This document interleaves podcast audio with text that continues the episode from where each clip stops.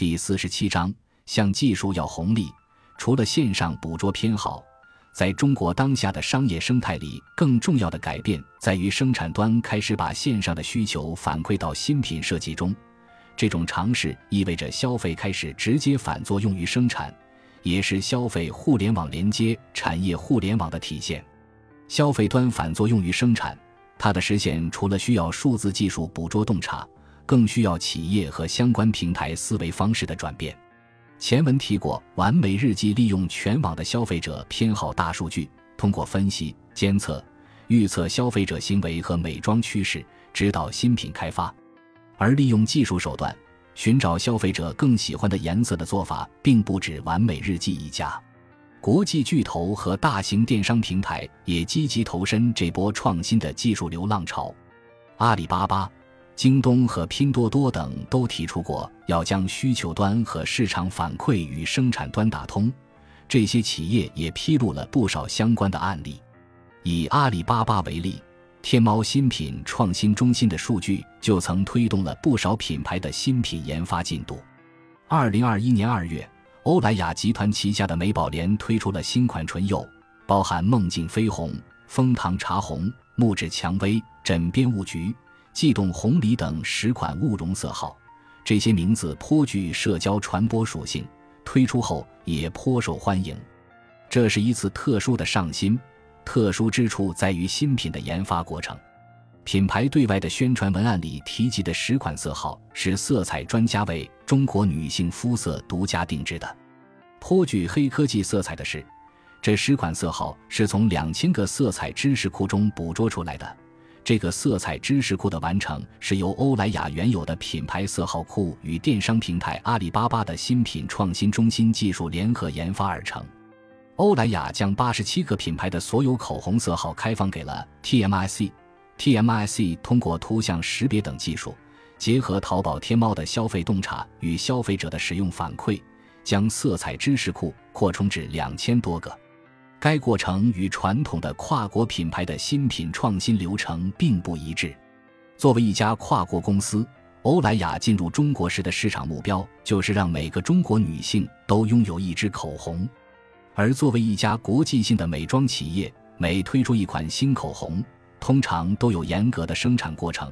要经过一两年的筹备才能完成，包括色彩和人群的适配度、消费者反馈。产品的安全性及稳定性等多个流程。口红产品的特殊性在于，颜色的流行指数与群体性肤色、人群的审美偏好等生理及社会心理因子密切相关，也是消费者决策时最重要的参考指标。美宝莲历史上有些产品沿袭了美国市场的成熟色号，最有名的当属在国内有“死亡芭比粉”之称的玫红色系口红。它随着国际品牌的全球扩张而被带到中国市场，却也是黄种人肤色难以驾驭的色号。欧莱雅通过技术扩大了色彩的知识库，将色彩的颗粒度从八十七扩展到两千，大大提升了消费者洞察的精准度。色号大爆发之后，从这个结合了中国消费者反馈的色彩库里研发出的新品，自然也能更贴近中国消费者的审美和需求。而通过技术来推动新品开发，还提升了开发的速度。该品牌高管在接受媒体采访时提及，此前的流程是线性的，需要半年乃至数年，现在集中在几个月就能完成。这种速度明显更能适应瞬息变化的中国市场。消费者反向影响生产端，驱动创新的案例还有修颜小黑管 TMIC 从电商平台的数据，基于对十万样本量的研究，洞察到男士粉底有巨大的市场空间。不少男性消费者希望能够掩盖脸部皮肤的瑕疵，但市场上大多现有产品功效与宣传营销无法触达男士消费者痛点。欧莱雅结合天猫 TMIC。通过一六百三十八位十八至三十四岁生活在一到三线城市的消费者参与联合创新，围绕调研、产品功能、配方、命名各个环节来保证产品设计、配方创新、营销策略等紧密围绕男性使用群体的需求，最终成功研发出了修颜小黑管产品，市场反馈也颇为热烈。电商平台京东公布过一个案例。称通过平台的数据和用户反馈，推动过一款电竞用户专用的显示屏的开发流程创新。该企业通过统计的用户搜索和点击习惯发现，电竞发烧友群体对曲面、电竞和高分辨率的高端显示屏关注度和需求量很高。这个人群的偏好里最显著的需求是显示器的长宽比例大约在二十一比九，价格相对不能太高。但在市场供给中，生产厂商并没有专门生产面向电竞爱好者的性价比款产品。很多消费者苦于价格贵，购买积极性不高。从生产端的角度，要开一个新的规格的产线，开模成本为一千五百万元。生产企业由于对消费者市场的需求判断很难准确把握，因此在高昂的成本压力下，不太有动力生产面向专门市场的性价比款产品。